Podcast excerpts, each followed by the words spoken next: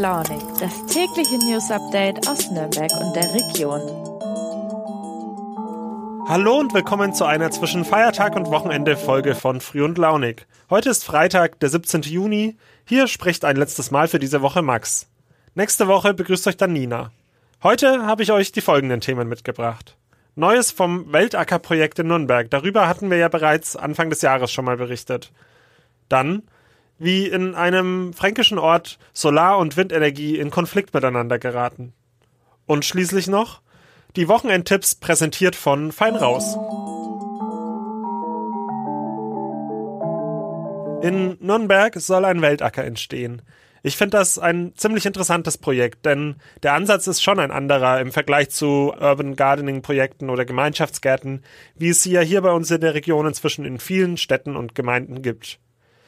Ich bin jetzt mit meiner Kollegin Isabel Lauer verbunden.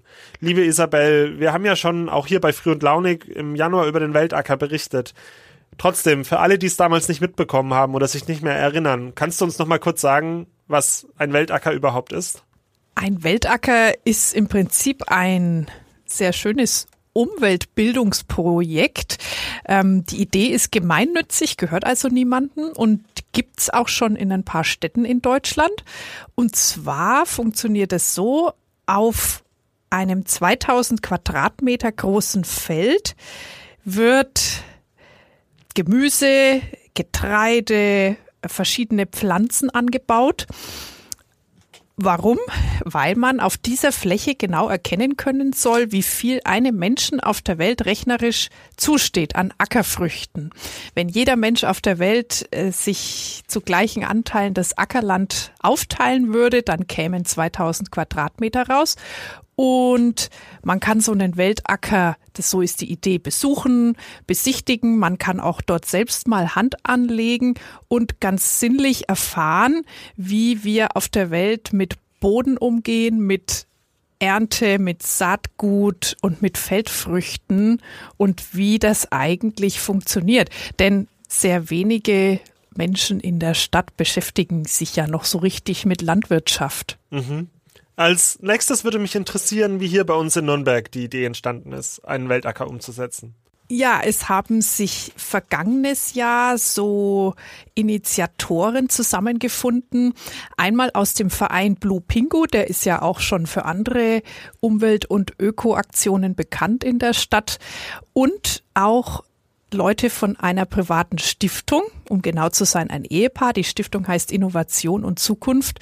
Und diese beiden Initiativen möchten zusammen so einen Weltacker in Nürnberg ansiedeln, haben dann lange sich umgetan, haben auch mit der Technischen Hochschule verhandelt, haben sich da Ideen liefern lassen. Wo könnte denn sowas städtebaulich überhaupt einen Platz finden? Und dann ging es an die spannende Frage, ja, wo gibt's überhaupt ein freies Grundstück dafür, was man nicht kaufen muss oder teuer pachten?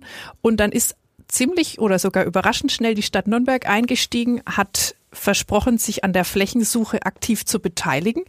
Und Anfang dieses Jahres hat die Stadt tatsächlich den Weltacker Menschen eine Fläche zur Verfügung gestellt, die sie ihnen jetzt im Juni auch offiziell überlässt. Und zwar mitten an einer Hauptverkehrsstraße, spannenderweise im Nürnberger Südwesten, an der von der Tannenstraße beim Westpark. Und damit wären wir bei der eigentlichen Neuigkeit angekommen, nämlich dass der Parkplatz jetzt geräumt und der Initiative zur Verfügung gestellt wird. Das ist ja ganz spannend, wenn man in einer Großstadt einen Parkplatz wegnimmt und aus dem Betrieb nimmt. Man muss dazu sagen, der Parkplatz sieht ziemlich übel aus und bescheiden. Er ist sicherlich im Tagesgeschäft jetzt keine hochfrequentierte Fläche, aber da stellen einfach viele Leute ihre Laster oder auch Wohnwagen und ausgediente sonstige Anhänger ab. Und diese Fläche wird jetzt tatsächlich geräumt. Der Servicebetrieb Sör hat auch schon die Schilder aufgestellt und jetzt bleibt es mal spannend, werden die Fahrzeugbesitzer dort eigentlich ihre äh, Mobile von selber wegfahren. Wenn nicht, muss die Polizei nachhelfen. Und wie geht's dann weiter, wenn die Fläche geräumt ist? Dann wird's richtig spannend, denn wie kriegt man eigentlich auf eine halb asphaltierte Fläche jetzt Acker drauf? Was liegt im Boden? Es ist die Rede von Leitungen, so genau weiß es aber keiner. Das muss man jetzt konkret anschauen und dann auch überlegen, wie tief gräbt man rein. Das ist alles auch noch so äh, ziemlich Experiment, wenn ich das richtig verstanden habe.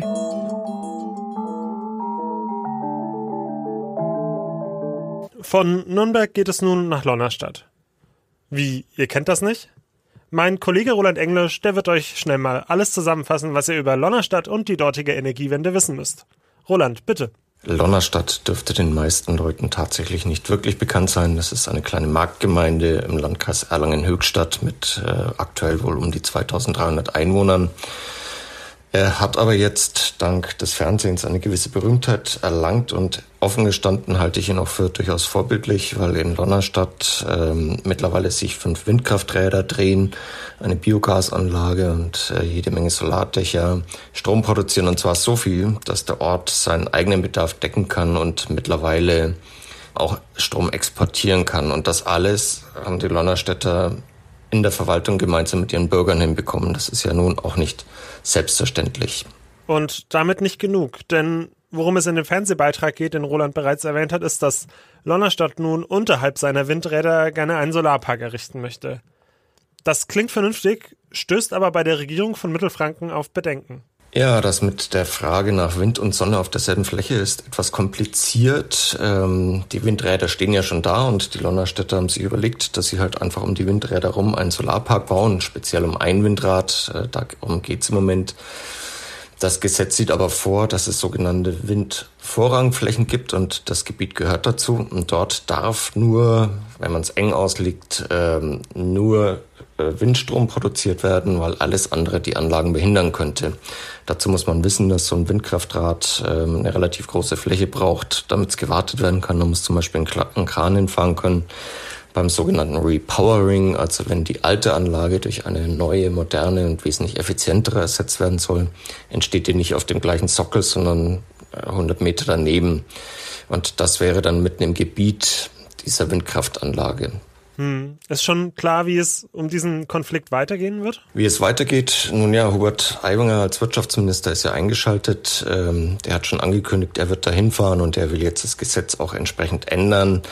Ähm, es ist die Frage, ob das wirklich nötig ist. Die Regierung von Mittelfranken verweist im Moment nur darauf, dass ähm, die Windanlagen bzw. der Solarpark so gebaut sein muss, dass er eben den Voraussetzungen entspricht und beispielsweise das Repowering ermöglicht. Das ist aber heutzutage eigentlich gar kein Problem mehr, weil solche Solarmodule sich leicht abbauen und umsetzen lassen. Es wird vermutlich jetzt mal erstmal für Lonnerstadt eine Ausnahmegenehmigung geben, damit es da vorangeht und dann wird man sehen, es gibt ja mehr Gemeinden, die solche Pläne haben und ich halte die auch für absolut vernünftig, weil warum sollte nicht unter einem Windkraftrad ein Solarpark entstehen? Beides ist nicht sonderlich hübsch und wäre dann außerhalb der Sichtachsen ähm, man wird dafür sorgen, dass das künftig ohne Probleme möglich ist und die Verwaltung da nicht in Schwierigkeiten gerät, wenn sie sich an den Gesetzestext hält, an den reinen Gesetzestext.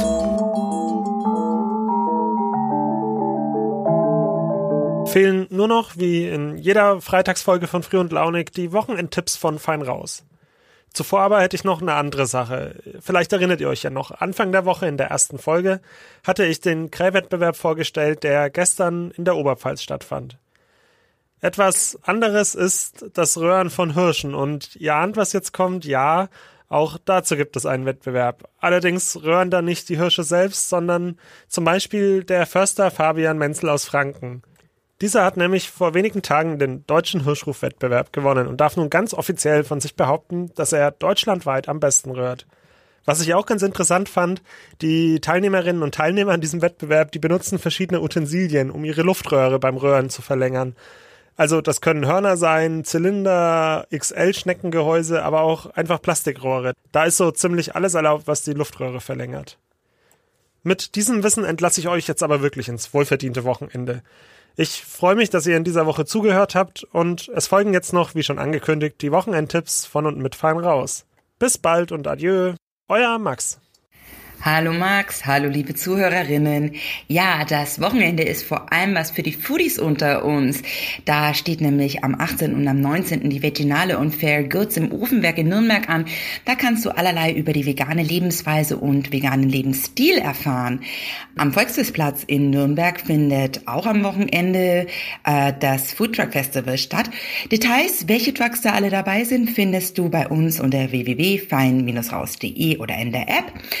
Für queer-feministischen Diskurs solltest du das Body On Festival im Künstlerhaus besuchen, das am 15. Juni schon gestartet ist. Da geht es darum, mit Vorträgen, Workshops, Filmen oder Vorführungen sowie einer Ausstellung eben auf vier feministische Themen aufmerksam zu machen. Und wer es noch sportlicher möchte, dem legen wir das Kletterfestival im Naturbad in Königstein ans Herz.